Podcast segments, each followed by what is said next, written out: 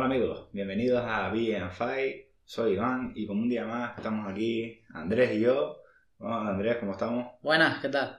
A, a debatir alguna cosilla más hoy sobre, en este caso, digamos en concreto al Jiu-Jitsu, al Jiu-Jitsu brasileño. Bueno, pues ¿qué traemos hoy Andrés? ¿Qué, qué hemos paliqueado hoy?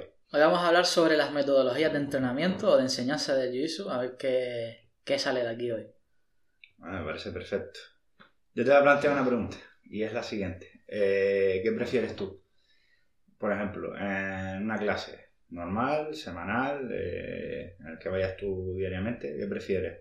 ¿Ver una serie de técnicas, sean dos, tres, el número que sea, la cantidad de la que quieras, desde una misma posición? Es decir, a lo mejor eh, se me ocurre 100 kilos, eh, cuatro o cinco finalizaciones diferentes o de la misma manera o un encadenamiento, es decir, a lo mejor un pase de guardia con una llegada a esa posición y después de ahí un trabajo específico y a una cierta finalización o, o sometimiento. Pues la verdad es que los dos métodos son válidos, porque son progresiones lógicas. Por ejemplo, la primera parte, que es repetir desde una misma posición una serie de técnicas, te abre la mente para, para tener muchas posibilidades cuando estés luchando en esa posición. Y la otra, que es el encadenamiento de, de esas técnicas, pues está bien para ver cómo tienes que encadenar en una situación real. La verdad es que yo pienso que las dos son válidas, no tengo preferencia una sobre otra. O bueno, sí la tengo, pero las dos son válidas. Yo quizás prefiero más la repetir, no repetir, sino tener eh, varias posibilidades dentro de una misma posición. Creo que me viene mejor para, para mi forma de, de luchar. Porque al final lo que pasa cuando estás luchando es que cuando va- vas a intentar una cosa y te falla, no tienes más salidas, más alternativas. Y eso lo que te da, lo que te brinda es tener más posibilidades de ataque. Hombre, yo según lo veo, por ejemplo, eh, a mi modo de entender, voy a, voy a hacer dos separaciones ahora, ¿vale? Voy a hacer como dos grupos. El primer grupo va a ser eh, el, digamos, el que está empezando, ¿vale? Y el que ya no, el que no es un novicio, ya, ya es, pues ya puede ser un azul, un blanco avanzado, de ahí para arriba, ¿no? Mi opinión es eh, que en un primera instancia tienes que enseñar técnicas eh, sencillas y yo me, me baso más en, en la experiencia, mi experiencia personal, que yo creo que es mejor enseñar eh, al principio una técnica, por ejemplo, que vaya teniendo estructura con otras técnicas, o sea, un encadenamiento con otras técnicas, para darle un sentido a la persona que está empezando y, que conozca pues unas herramientas. Y enfocarlo solo en eso.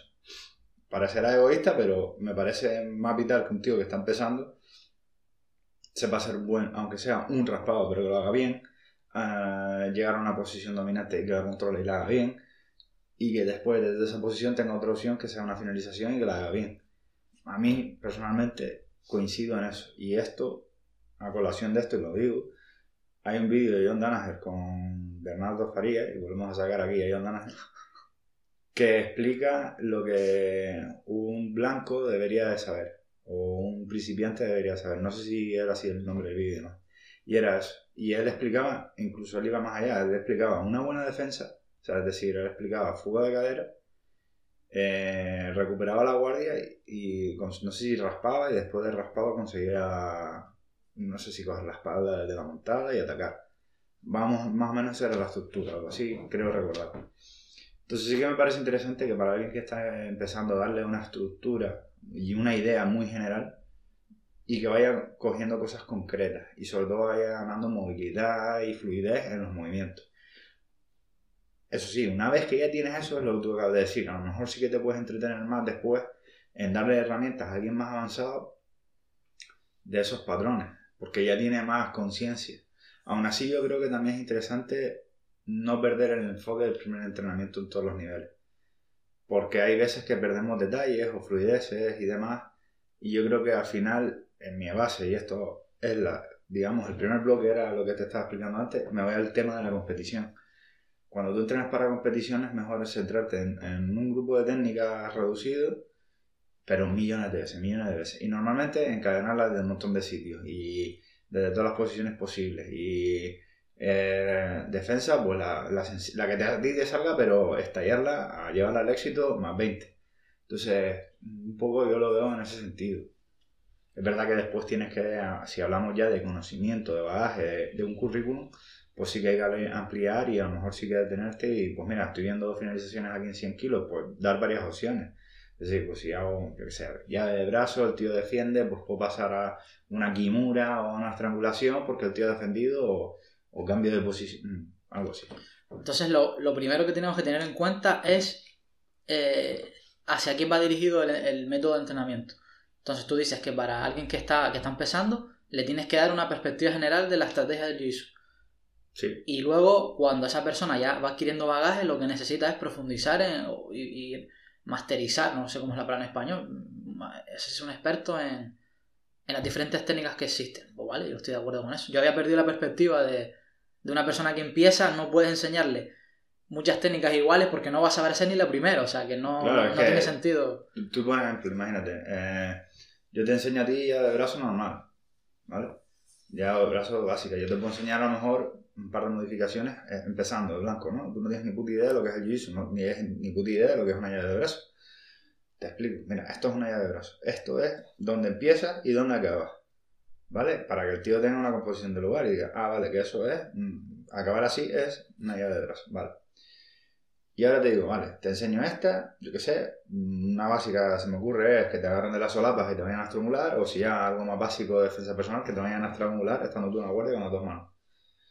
Te estiras los brazos y tú aprovechas y le haces la llave de brazo. Puedes enseñarle esos dos como principio básico. Ahora, si yo te enseño eso y después te enseño a que si el tío quita el brazo, eh, le puedes girar la cadera y hacerle llave de brazo al brazo contrario, yo creo que ya estás liándolo demasiado, ¿no? Es decir, ya el tío está intentando asimilar lo que es una llave de brazo. Yo creo que es demasiada información.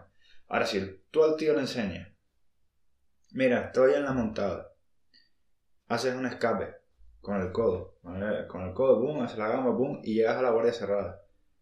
Te has escapado. Ahora yo de repente te agarro el cuello, porque te voy a estrangular, que yo creo que lo más básico y en aspectos de defensa personal, de aprender a defenderte, es lo más eh, intuitivo para el que está aprendiendo.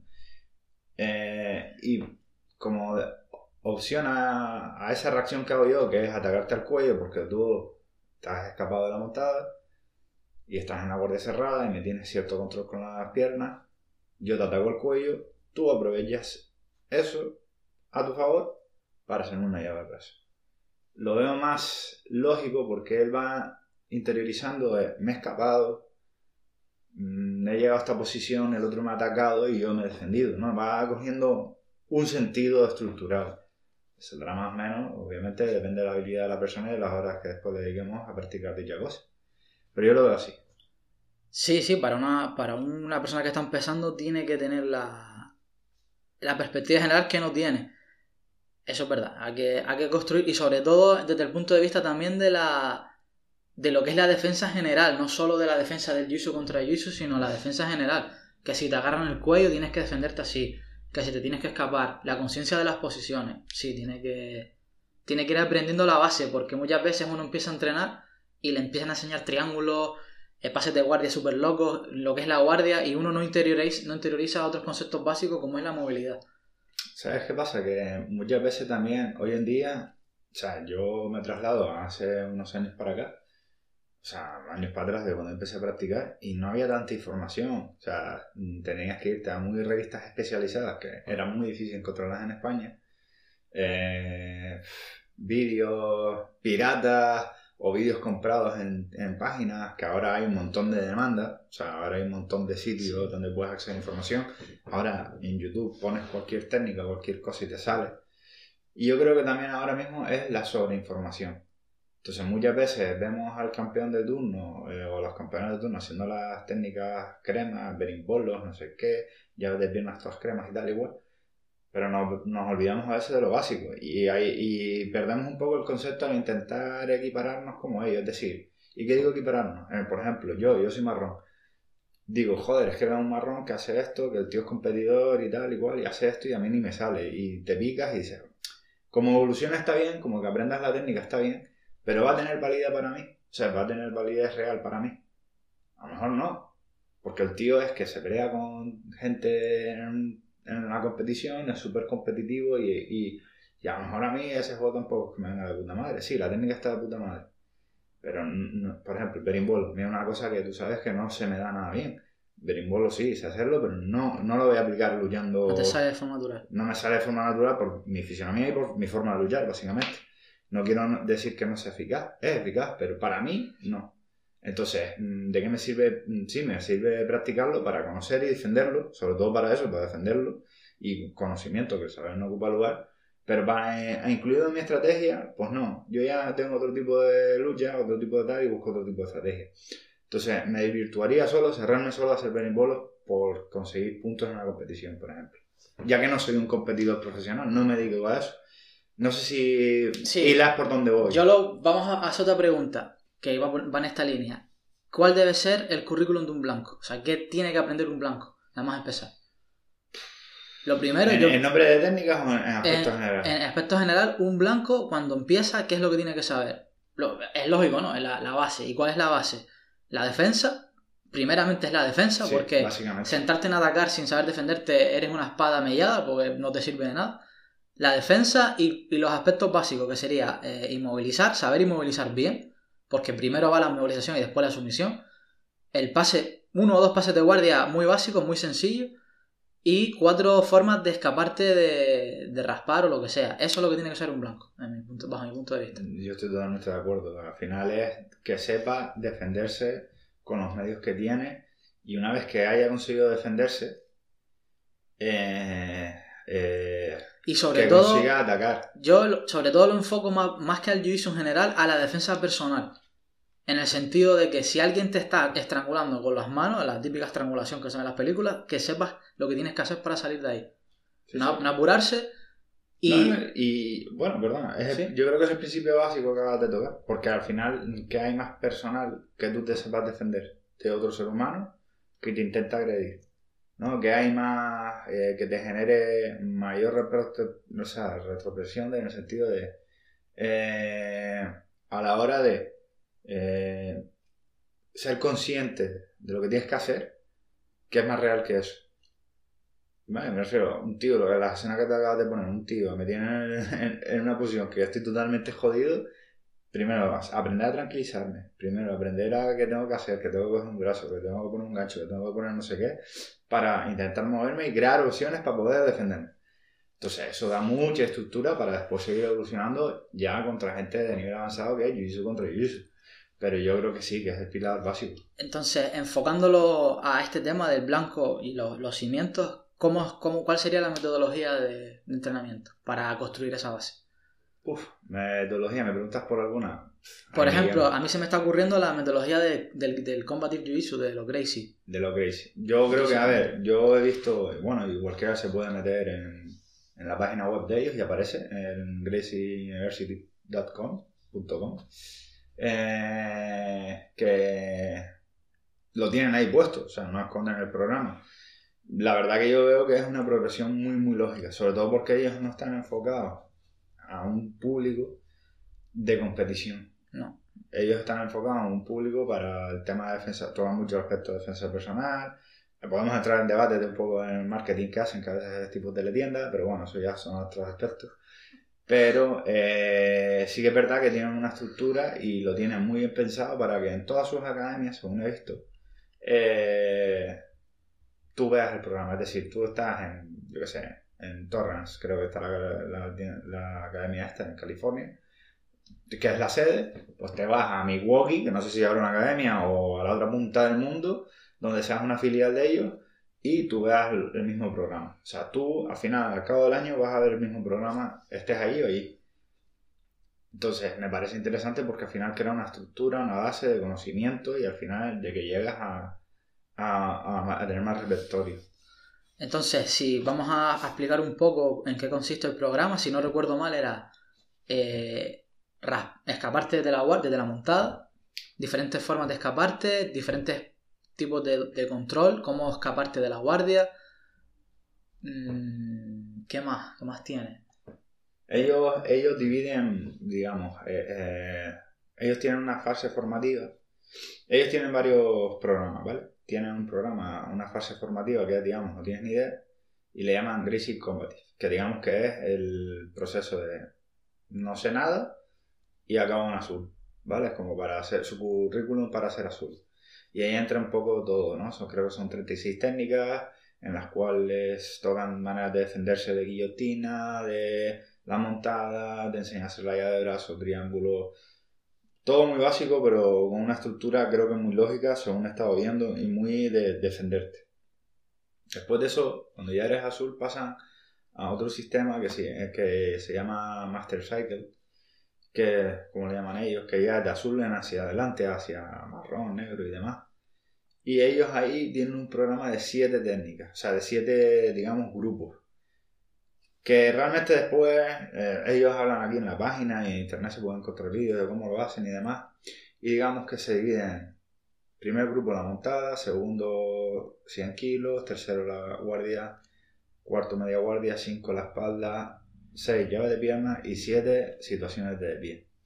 Y en eso dividen la semana o el mes de lo que vayan a trabajar. Es decir, si estas dos semanas vamos a trabajar el, grupo 1, que sería la montada, pues a lo mejor unos días lo dedican a escapes, otro día a controles, otro día a finalizaciones y otro a contra de las finalizaciones por lo que se ve en el programa.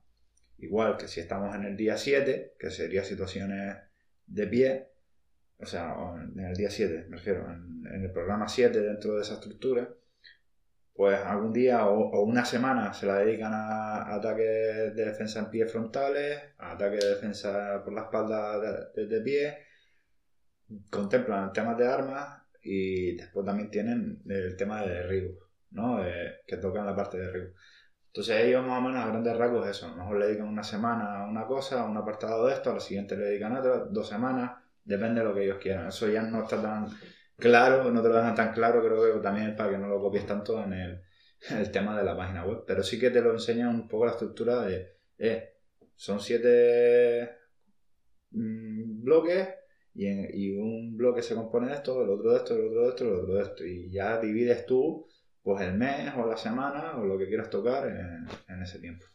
Vale, entonces ya tenemos la. Ya tenemos. Ya hemos pasado de cero a, a conocimiento, a no sé si azul ya, pero ya tenemos a alguien que sabe defenderse de las cosas más básicas. Y el, método de entrenamiento entonces es enseñarle lo más básico, todo lo básico que sería escapada, sobre todo defensa y, ciertas formas de, de ataque. Ya lo tenemos. Ahora pasamos a, la siguiente fase que es construir una persona que sepa Jiu-Jitsu de verdad. ¿Cómo, ¿Cuál sería el siguiente paso? Pues aquí entra una dicotomía, tío, porque eh, esta estructura me parece interesante, la de los Gracie. Igual que también comentamos esta, esta Gracie Barra tiene su estructura, ¿vale? Que también tiene un buen programa y tiene también un programa avanzado, eh, básico o de fundamento, le llaman ellos, pero que es pisco parecido a, este y después tienen un programa avanzado. Eh, estructuralmente no sé exactamente cómo va muy bien porque no, no he tenido mucha información sobre ello, pero creo que sí tienen cosas así de que te sepas a, defender y demás. Sobre todo tienen un programa enfocado al principio de defensa personal. Y no sé, tío, después vengo a, a a John Danaher, tío, a la revelación que he visto John Danaher, que, bueno, sabes que me he pillado el, vídeo de, de, Triángulo y cómo lo enfoca él y leyendo después de los libros estos que he estado leyendo y demás. Y me ha abierto un poco los ojos. Yo creo que tenemos que diferenciar una situación. Y es la realidad en la que vive el practicante. ¿Vale? ¿Cuál es tu realidad? ¿En dónde vives? ¿En dónde entrenas? ¿Y cuál es tu objetivo? Exacto. Entonces, a partir de ahí, se hablará de cuál metodología viene bien para ti. Porque, por ejemplo, yo que vivo en España, en las Islas Canarias, en un sitio que competir, se puede competir porque hay muchas competiciones a nivel local, hay competiciones a nivel nacional, pero son unas competiciones, por así decirlo, menores, que a lo mejor si te comparas con Estados Unidos, que vas a cualquier gimnasio y te puedes mover a cualquier competición de IBJ, NAGA, etc. No se compite poco en Canarias, para lo que son otros. En otros sitios puedes competir todos los fines de semana. Pero bueno, en, España se compite poco, pero comparado con que en Estados Unidos compiten cada fin de semana. Por eso. Pero por lo que estamos hablando. Entonces, a lo mejor a mí a nivel usuario prefiero, y por mi manera de después entrenar, que también entreno un poco de MMA, pues prefiero otro tipo de, de otro tipo de concepto de jiu-jitsu. Ahora, si tú entrenas en Estados Unidos, tienes la posibilidad de irte a una academia, yo que sé, Atos, que es de Galbao, y entrenas ahí, pues él tendrá su metodología y seguramente tendrá su metodología para gente que está empezando y seguramente tendrás el 80% o el 60% serán competidores. Entonces tendrán una metodología también adaptada a la competición, con lo cual planteo esa cuestión. A ver, yo creo que lo, principal, vamos a reorientarlo un poco, ahora ya que tenemos a esa persona con los fundamentos, se te surgen varias dudas. ¿Qué hacemos? Eh, enseñamos técnicas ahí, lo que vaya surgiendo durante la semana. Por ejemplo, durante una semana vamos a trabajar eh, llave de brazo, semana temática, y vamos trabajando ya de brazo. O, o hacemos eh, repetición. Cuando hablo de semana temática es diferentes tipos de llave de brazo. Eso por un lugar. Y en el otro lugar repetimos siempre lo mismo.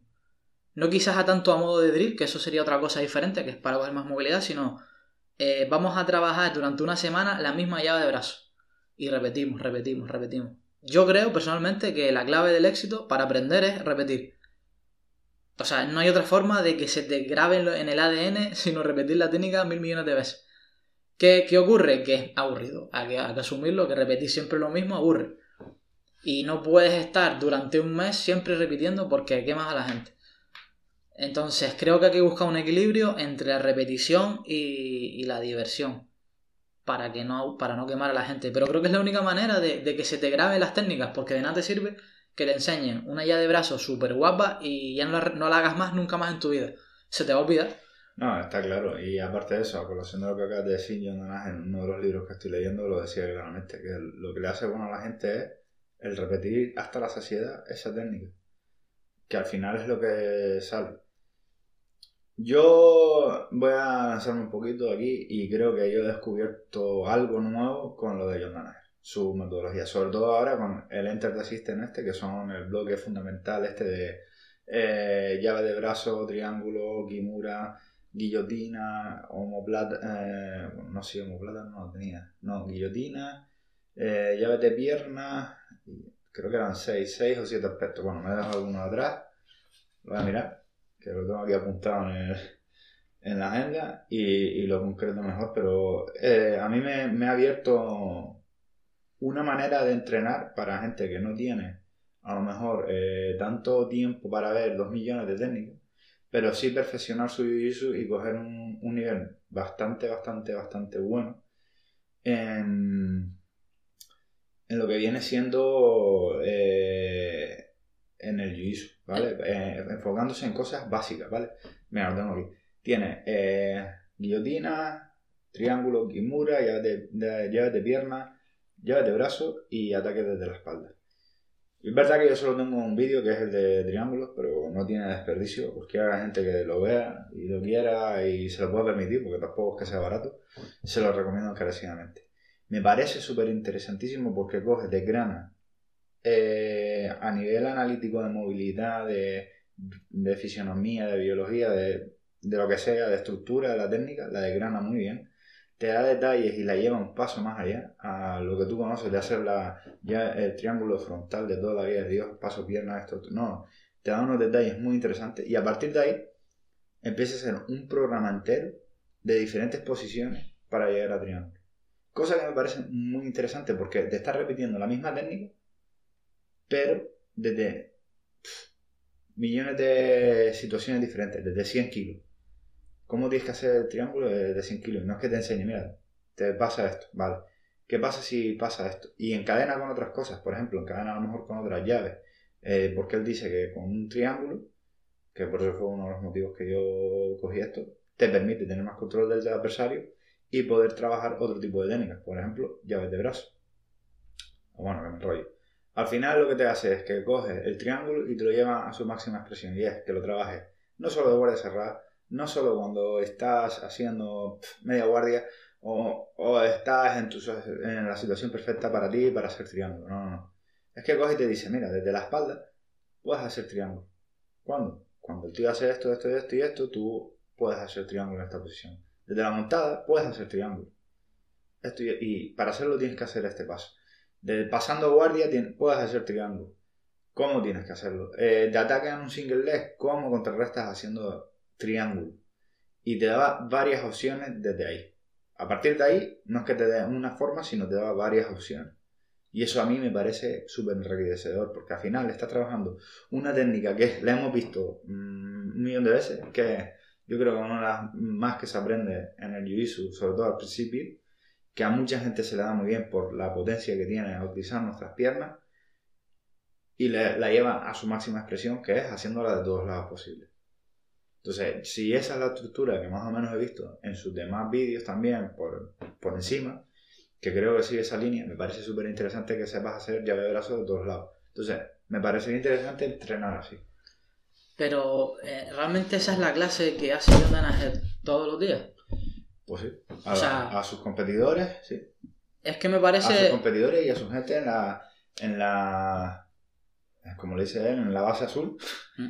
Pues sí, es que lo dice así, dice, y a quien no le guste, que no venga. O al final es que él es tan raro que dice, mis competidores, mi gente, mis luchadores, y, ya no solo los luchadores, sino la gente que viene a entrenar aquí, tiene entrenar como yo digo, dicen, porque yo soy súper exigente, entonces tiene que pasar por su filtro.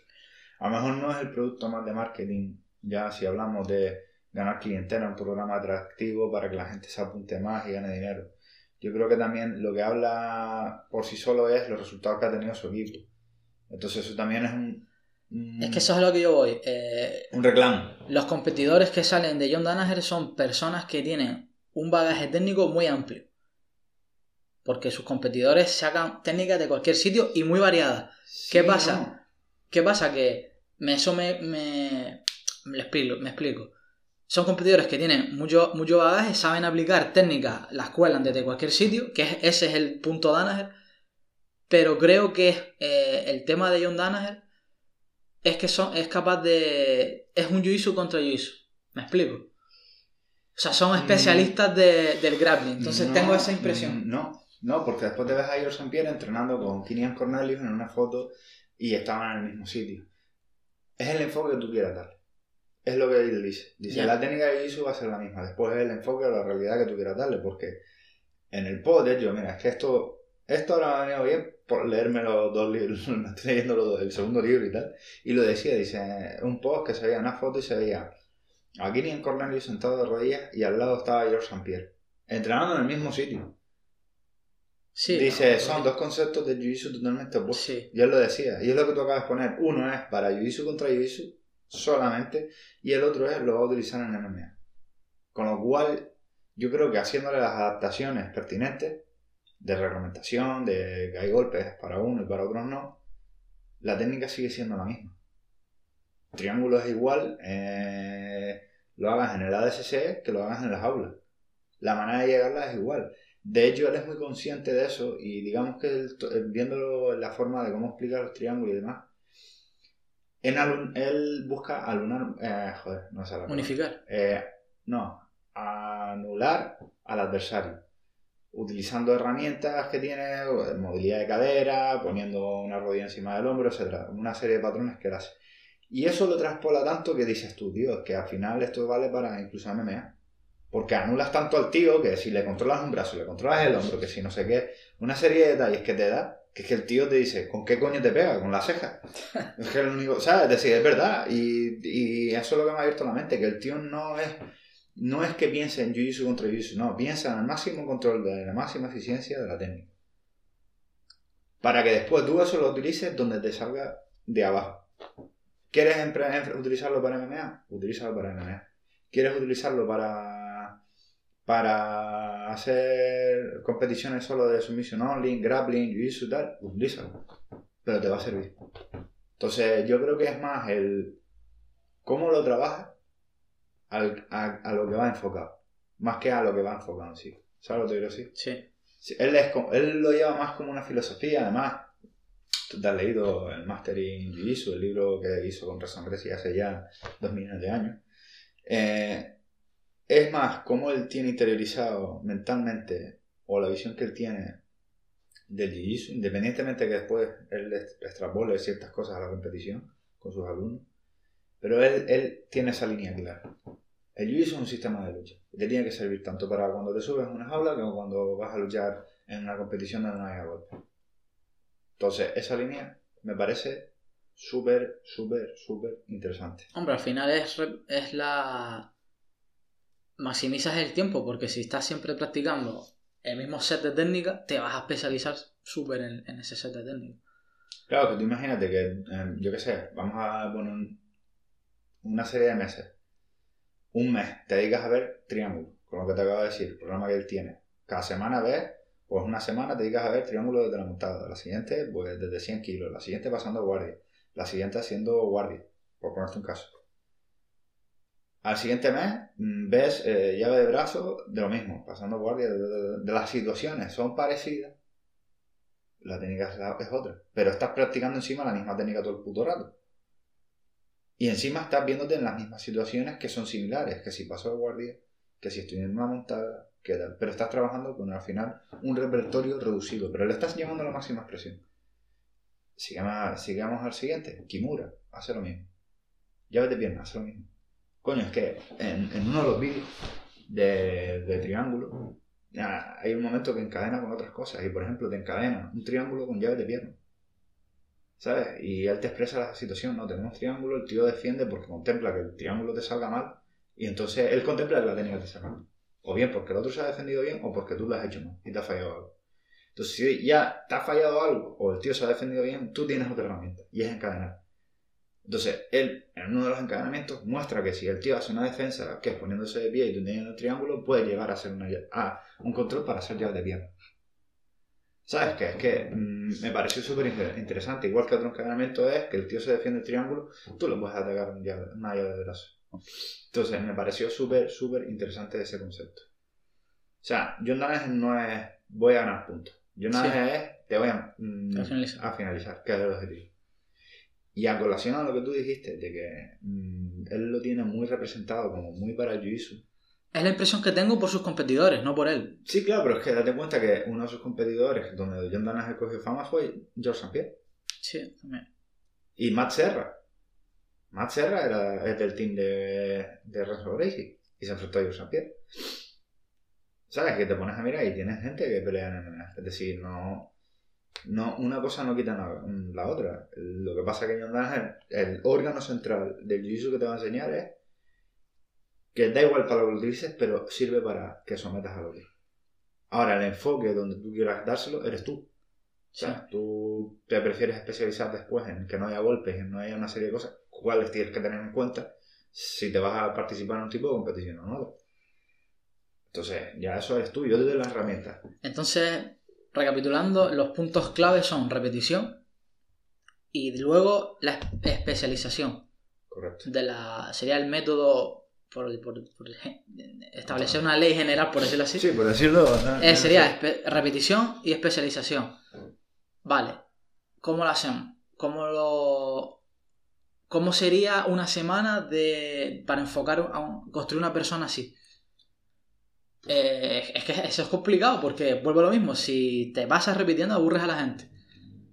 Entonces, ¿cómo podríamos hacerlo? Yo creo que hay que incluir los drill, o sea, drill entendiendo como repetición rápida de, técnicas o movimientos para que automatizar ese movimiento con el cuerpo. Eso es una cosa. Y otra cosa es la, practicar la técnica. Que eso es para ya mm, capturar los detalles en, en dónde tienes que poner la mano, el peso.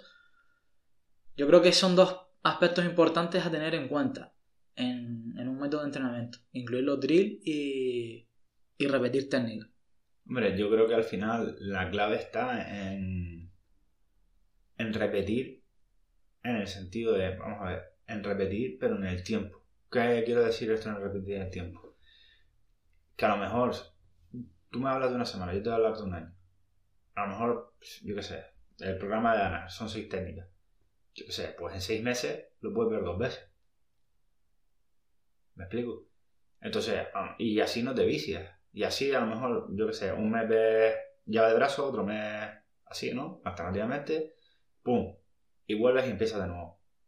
¿Qué habías visto el primer mes? Llave de brazo, bueno, vamos a empezar otra vez llave de brazo. A lo mejor se te queda algo en tintero. O a lo mejor eh, cuando te estoy enseñando por segunda vez y estás practicando otra vez, pues coño, es que esto antes me salía bien o no me está saliendo ahora. Descubres que se te ha olvidado un detalle O te das cuenta de un detalle, coño, pero este detalle no me acordaba yo de este detalle que aprendimos hace seis meses. Y lo vuelves y lo repites otro mes. Yo creo que al final la estructura tiene que ser más a nivel ese global que a nivel. O sea, es decir, ¿cómo te explico yo? Eh, es que yo lo asemejo como cuando aprendes un idioma. ¿Vale? Tú cuando aprendes un idioma, muchas veces eh, el inglés, ¿no? O, casi la gran mayoría, hoy en día, casi todo el mundo, más o menos, su gran mayoría ha estudiado algún momento de su vida inglés. Empiezas con el presente simple, ¿no? Al año siguiente vuelves y ves el presente simple, pero con ampliado. ampliado.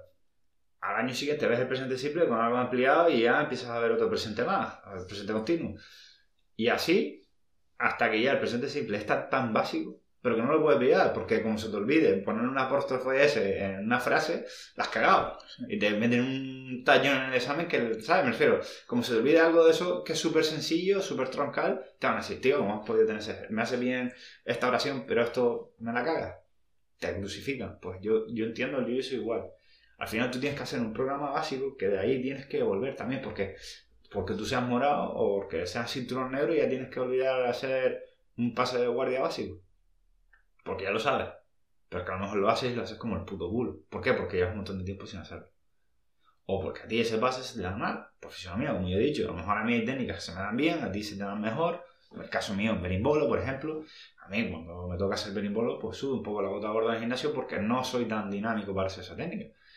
Pero la practico y me pongo, y la practico, la practico, la practico. es verdad que después te sientes estar. Es verdad que después, a la hora de luchar, yo personalmente no es mi herramienta a número uno para usarla? Pues sí, no, no es verdad, no es mi herramienta. Pero sé cómo defenderme, sé cómo utilizarla, eso cuáles son los detalles. No sé si. Sí, sí, te entiendo. No, sí, yo, yo, estoy de acuerdo. Lo que pasa es que quiero torpedearte para, para ver si sacamos algo en claro. Eh, ahora bien, ya tenemos la especialización y la repetición, repitiendo en bloques de cada seis meses, lo que sea. Vamos repitiendo los bloques. lo que sea. Vale, ¿y qué hacemos? ¿Lo dividimos a la gente por grado? O damos una clase temática para todos igual, porque el problema de darlas para todos igual es que vas a aburrir a los avanzados, porque le vas a enseñar cosas básicas, que no quita para que ellos tengan que repetirlo en algún momento. Pero ¿qué hacemos? Yo creo que aquí se, se expresa una dicotomía en el sentido de que yo he practicado de las dos maneras, ¿no? Lo que tú has dicho. A mí me han llegado a separar en una clase. De, por ejemplo, han dicho marrones de morado para arriba en un lado y de azul, de blanco a azul en otro. También he estado en sitios en el que han tenido marcos horarios en el sentido de esto ahora solo es para blanco y si vienes vas a ser, mm, si tú eres avanzado y vas a venir aquí, vas a tener que practicar lo que se ve ahí, que es básico, y después solo hay horas para avanzado, que es de azul o morado para arriba, depende del sitio. Es que no es fácil. Uf, no sé qué decir. No es fácil porque... Y también he hecho el otro que has dicho tú, que es todo mezclado. Una técnica para todo el mundo. Y también he visto que también funciona, porque depende de lo que explique, pues es apto para todo el mundo y tal. Yo voy a decir, no me voy a casar con nadie porque no sé qué podría. Yo, bueno, bueno, venga, vamos a Venga, mójate, yo también tengo Yo preferiría las clases eh, por grado. Es decir, que si vas a explicar una técnica, al fin y al cabo, porque hay técnicas y técnicas y hay situaciones o combinaciones que un blanco o alguien que está empezando no va a coger igual que un marrón, o que un negro, o que un morado, o con eso. Eso es así. Eso es por matemática. ¿Sabes? Ese tío lleva menos dos horas y el otro lleva menos más 40. Entonces no, no, no puedes explicar para todo el mundo la misma técnica habiendo diferentes niveles. Repito, dependiendo de qué explique. ¿Sabes? Porque si vas a explicar un berimbolo, ya te digo yo que el blanco, ya si me la veo yo negras, el blanco eh, eh, flipa. entonces, entonces, entonces, mm, un poco voy por ese sentido. Es verdad que al final, si te pones, normalmente se pone un avanzado con un blanco, pues explica, le sale, la técnica, etc. Pero creo que no, no es la situación más ideal. Ahora bien, si tú explicas una, por ejemplo, volviendo al tema de yo te explico a ti hacer un triángulo el que sea, desde la montada, el que sea, que tú elijas. Yo creo que lo que depende es la intensidad que le exijas a, a los niveles. Si yo al blanco le exijo, mira, tú tienes que llegar aquí, aquí, aquí, en este triángulo, me vale. Blancos a practicar. Ahora, yo al avanzado le pido, hazme este triángulo y me lo tienes que hacer 200 veces en 3 minutos. ¿Por qué? Porque ya eres Sí, avanzado. o coger el ángulo correcto, por ejemplo. Exactamente. Tienes que hacerlo así, no vale de, de otra Y, forma. no- y a lo mejor poner Y- tipo drill, ¿sabes? Ponerle un tiempo a los dos. Pero a uno decirle, mira, tú en estos tres minutos lo vas a practicar, pero tranquilo, eh, estudiala, ¿sabes? No tienes que hacer eh, rapidez, no tienes que hacerla ya, ¿sabes? No. Eh, sino sintiendo la técnica, corrigiendo.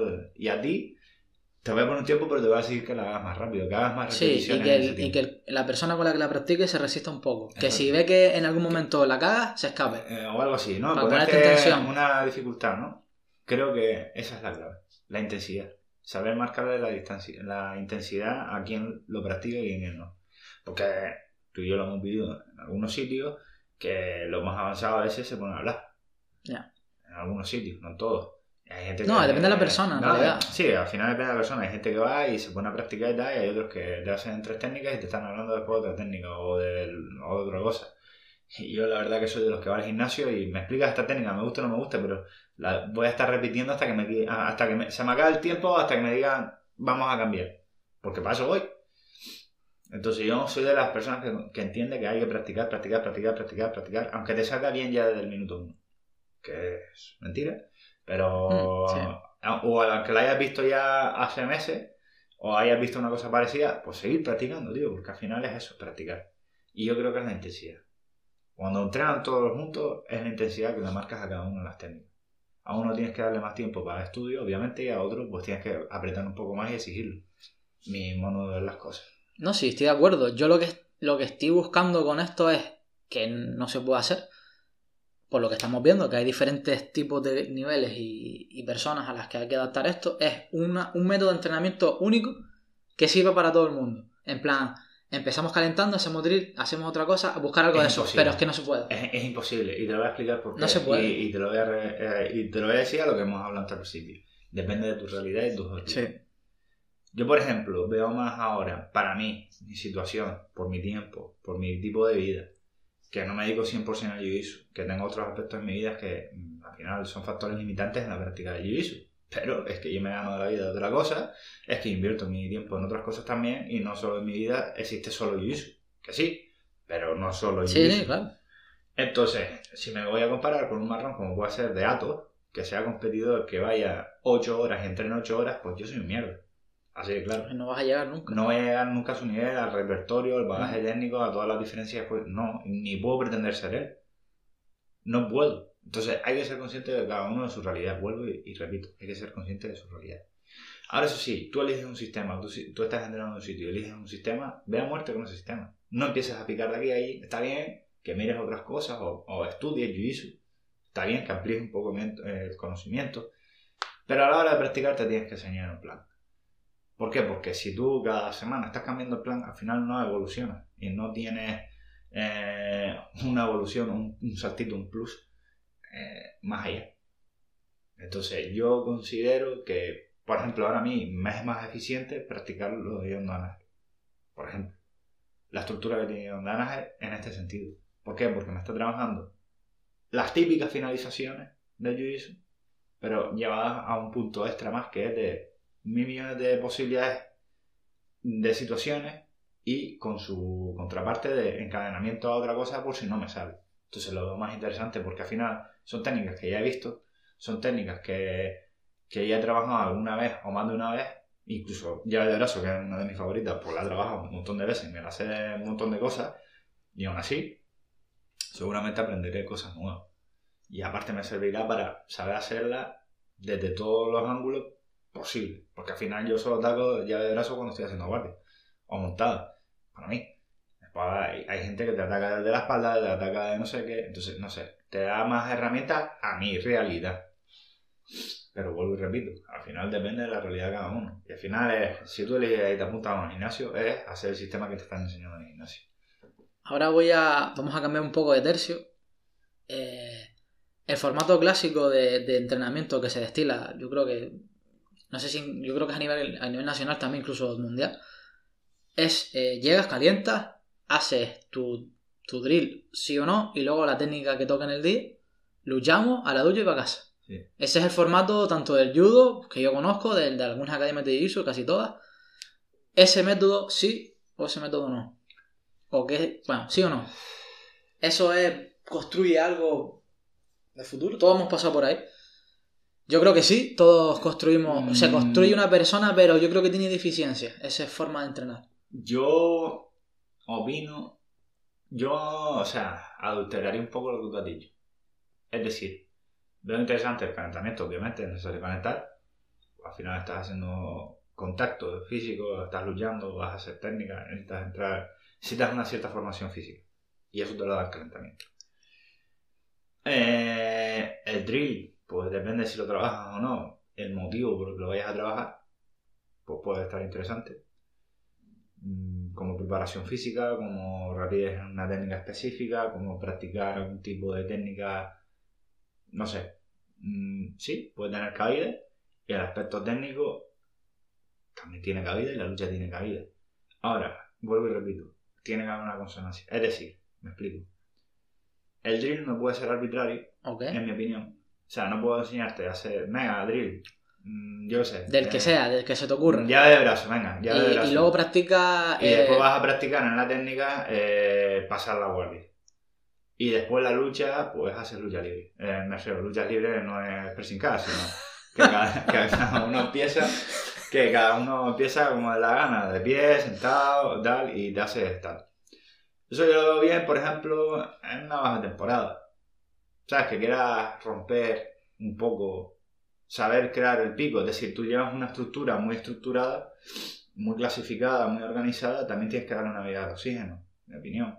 Decía, a lo mejor las vías de oxígeno, ¿cuándo pueden ser? Pues la época de festividades. verano, Si no eres un club de competición de la hostia y no tal, pues a lo mejor un verano que te baja un poco el nivel, pues joder, sabes que te va a faltar gente, sabes que hay gente a lo mejor deja de entrenar, pues te dejas ir. Las clases son un poco más random, a lo mejor un poquito más de repaso y un poco más libre a la hora de luchar. O en la semana, tienes que dejar por lo menos una o dos veces a la semana que la gente luche como de la gana para que también, oye, eso también crezca. Pero yo creo que donde más beneficio se consigue es trabajando específico. Y hablo de mi propia experiencia y hablo un poco de lo que estoy leyendo ahora mismo, estudiando en esta cuarentena, viendo a competidores, a John Danaher, por ejemplo, que ahora se ha vuelto mi santo grial. Pero sí que es verdad que con toda la información que tengo del background de sus competidores y de gente, todos consiguen lo mismo, específico. Y específico y en una misma línea. Por eso digo que si el drip va en consonancia a la técnica que tú vas a, expli- a explicar, porque a lo mejor yo te meto llave de brazo, pero es que el pase de guardia que te voy a meter después en la técnica acabo en llave de brazo. Pues sí tiene sentido. Hemos estado machacando la técnica en un primer momento, lo que es solo la técnica, para después meterla en una combinación de un pase de guardia. Y estás convirtiendo lo que es principal, lo, o sea, lo que es la finalización, que es el objetivo, en una parte ya integrada de un estudio de una técnica nueva que puede ser un pase de guardia para llegar a dominar, eh, para llegar a eso. Y después que en la lucha me hagas específico desde, ya- desde el pase de guardia o desde, o desde llave de brazo, que aprendas a defenderte de llave de brazo, pues ya lo veo el zoom, ¿sabes? El, ah, el top. Es verdad que todos los días así aburre. ¿Vale? ¿Por qué? Porque ni a todo el mundo le gusta. Hay un cierto ego, que es lo que hablamos siempre, de la gente de decir, joder, ahora mm, a quién le gusta empezar eh, en montada y estando abajo, estando montado. Y a lo mejor con un tío que pesa más que tú. Pues te ha tocado con pareja un tío que es pesado de la clase. Y tú vas y venga, montada. Pero venga, te toca escapar. Pero es que es donde más se aprende. Es que ahí es donde, exigiéndote, eso es donde más aprendes, trabajando en eso, ese específico. Es verdad que, vuelvo y repito, tienes que crear ventanas en la semana, las que sean, dos, tres, cuatro, las que sean, de que tienes que darle rienda suelta a tu creatividad y que la gente también se sienta cómoda sacando su propio estilo. Pero si una cosa he aprendido es que lo que más libre te hace es que te sepas a defender en lo específico. Es decir, que tú sientas seguridad en que si te cogen la espalda sepas escaparte, que si te cogen la montada sepas escaparte. Y ahí empieza el combate. Y le das la vuelta. Entonces, para mí eso es fundamental, el específico. Y tiene que ir en consonancia a lo que te acabo de decir en la estructura de la clase. Entonces, mm, resumiendo, calentamiento, obviamente, una, un drill que sea adecuado con lo que se va a trabajar en la semana, y luego una técnica en específico, de- dentro del bloque que hemos hablado, semanal o mensual, y luego un- lucha específica. Yo, eh, grandes rasgos, sí. Lucha libre todos los días, no. Yo no. Yo creo que sí. Yo no, tío. Y lucha toda, luchar, ya sea específico o no, o libre, todos los días. Sí. Si es específico vas a poder, vas a poder sobrellevarlo más toda la semana. Porque parte de una parte en concreto. O sea, es decir, y espe- específico hay mil maneras de hacerlo. Específico puede ser pase de guardia. Venga, yo paso tu rapa. Y eso es un trabajo que te, te quema. Sí. Acabas fundidísimo. Y solo te están, eh, uno se está centrando en un aspecto y el otro en otro. Ahora también, otro trabajo específico puede ser, eh, yo empiezo contigo en la espalda. Y tú tienes que escaparte de mi espalda y después puedes ser libre. Vale, si, vale. si te finalizo, vuelvo otra vez a cogerte la espalda y empezamos de nuevo. Si tú me finalizas, eh, vuelvo y empezamos el combate. Pero eso es lo que yo me refiero específico. Empezar de una posición determinada y llevarla a, a- a la explotación del éxito. Tanto para lo bueno como para lo malo. ¿Sabes? Yo creo que te hace más libre. Después, verdad que en la semana tiene que haber una semana random. O sea, o en, la, en la semana tiene que haber un día o dos días que digas tú, coño, libertad mental. A fluir, venga, lucha como te dé la gana. Pero si no los obligas, la gente no se va a poner en malas posiciones porque quiere. No se va a poner en, incomodidad. Por ejemplo, tú y yo conocemos gente que no le gusta proyectar. Si tú no obligas a la gente a, luchar de pie, yo no te digo que sean judocas, ni de sambo, ni de lucha libre. Pero coño, tienes que saber, yo- por lo menos tienes que saber, o sabes hacer una proyección, aunque sea una, que la hagas bien, o te sabes tirar bien a la guardia, si esa es tu estrategia. Lo que no me vale es que te tires a la guardia como una caja de pescado, o que la única proyección que sientes. sepas, o que la única proyección que sepas mm, sea una mierda y no te sirva nunca. Entonces, ¿para qué coño la haces? ¿Me entiendes? Tienes que tener herramientas y para eso tienes que obligar a la gente a salir de su zona de confort obligado. Porque si todos luchamos abiertamente siempre, cada uno va a elegir luchar por donde quiere. Si yo soy pasador, pues voy a luchar siempre pasando. Y nunca me vas a haber metido en la guardia. Ahora, el día que me metas en la guardia, ¿qué hago? Lloro, pido ayuda. Llamo por teléfono. ¿Me entiendes? No, es, que, es que yo lo veo así. Y, y esto yo lo he sufrido en mis carnes. Y es lo que me ha hecho plantearme a veces los entrenamientos así. Yo muchas veces a veces me autosigo eso. Si no me lo marcan, pues a veces le digo a uno, ¿cuál es tu mejor posición? A lo mejor cuando lucho con gente menos avanzada que yo y que sé que me pueden dar el día, porque hay gente que es menos avanzada que yo y que están fuertes, son competidores, son gente dura y sé que como me despiste me van a pillar y no me van a perdonar. Y de hecho alguna vez alguno me ha pillado y no se me ganan los anillos. Entonces le digo, ¿cuál es tu mejor posición? Digo, ¿dónde te sientes más cómodo? No, me siento cómodo haciendo guardia. No, me siento cómodo atacando a la espalda. Pues cógela. Y se quedan como, ¿verdad? Cógela, vamos a empezar de ahí. Y a lo mejor la primera semana me da el me, me, me la como, ¿vale? Me finalice. La siguiente semana ya hablaremos. No sé, es mi mentalidad. Y a, a colación de este descubrimiento, person- de- descubrimiento personal que fue cuando estuve preparándome en el NAGA, que Julio me hizo este tipo de entrenamiento de, de específico y este tipo de cosas. A raíz de ahí después me surgió la inquietud de pues estudiando jiu-jitsu y tal, y indirectamente sin buscar este tipo de entrenamiento, sino leyendo libros leyendo, viendo documentales de competidores y de, por ejemplo, los vídeos de Dagner y tal, coinciden en este patrón. Y resulta que están en lo más alto y que lo más básico para ellos es eso. Entonces, ¿cuál es la mejor metodología? No lo sé, porque depende de tu objetivo y de la realidad de cada persona. Pero sí que tengo claro que para mí es la estructura que hemos hablado antes. Tiene que haber un específico y tiene que haber un objetivo. Una realidad acorde a eso. Vale, no, sí, estoy, estoy de acuerdo. Yo creo que el problema es cómo llevarlo a cabo. O sea, no un problema, sino hay que sentarse y ver los alumnos que tienes, cuál es el nivel que tienes de tus alumnos y hacer un plan acorde para que se toquen todos los palos. Hombre, claro, ya si formamos, si formas una academia, eso ya es una responsabilidad dentro de- del que forme la academia y demás. Pero es que, claro, hay demás. Planes seguro que hay. Ahora actualmente, antes a lo mejor había más desconocimiento, pero ahora mismo yo creo que estructura casi todos los grandes equipos, casi todas las academias tienen su, su plan, más o menos, tienen su- sus requisitos mínimos. Mejor o peor, pues dependerá de los objetivos de los que vayan al club. ¿Me entiendes? O los objetivos que tengan el club. No es lo mismo un club que se dedica solo a enseñar Jiu-Jitsu contra Jiu-Jitsu, en el sentido de que vaya a un club De el que- competidores. de competidores que vaya solo a competiciones de la IBJ o a cualquier tipo de evento de ese tipo, a un club en el que tenga también peleadores de MMA. ¿Por qué? Porque te vas a encontrar que los peleadores de MMA a lo mejor luchan diferente a, a ti. Obviamente, claro. Es otra herramienta. tiene- exactamente, o tiene otro tipo de herramientas. Entonces, ya eso va en consonancia de lo que vaya buscando cada uno, de los objetivos que tenga cada uno y los objetivos que vaya a apuntarse en un club determinado. En fin, eso para mí eso es así. Ahora, yo como en lo personal, yo con el po- tiempo que dispongo, en la realidad que vivo, independientemente de que vaya al gimnasio y practico lo que me marquen en el gimnasio, porque para eso pago, voy, me enseñan y me lo paso bien y disfruto. Independientemente, yo tengo tiempo y tengo la posibilidad de practicar un poquito más allá. No todo lo que quisiera, pero puedo practicar un poco. Entonces, me ciño en vez de practicar cosas locas o cosas random. venga, esto suena bien, lo practico, que me parece también totalmente loable, que quiero hacerlo.